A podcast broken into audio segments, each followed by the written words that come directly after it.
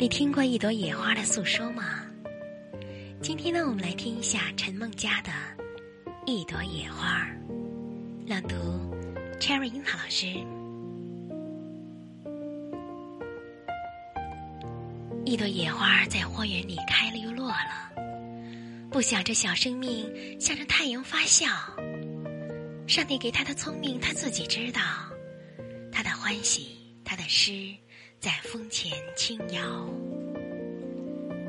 一朵野花在荒原里开了又落了，他看见青天，看不见自己的渺小。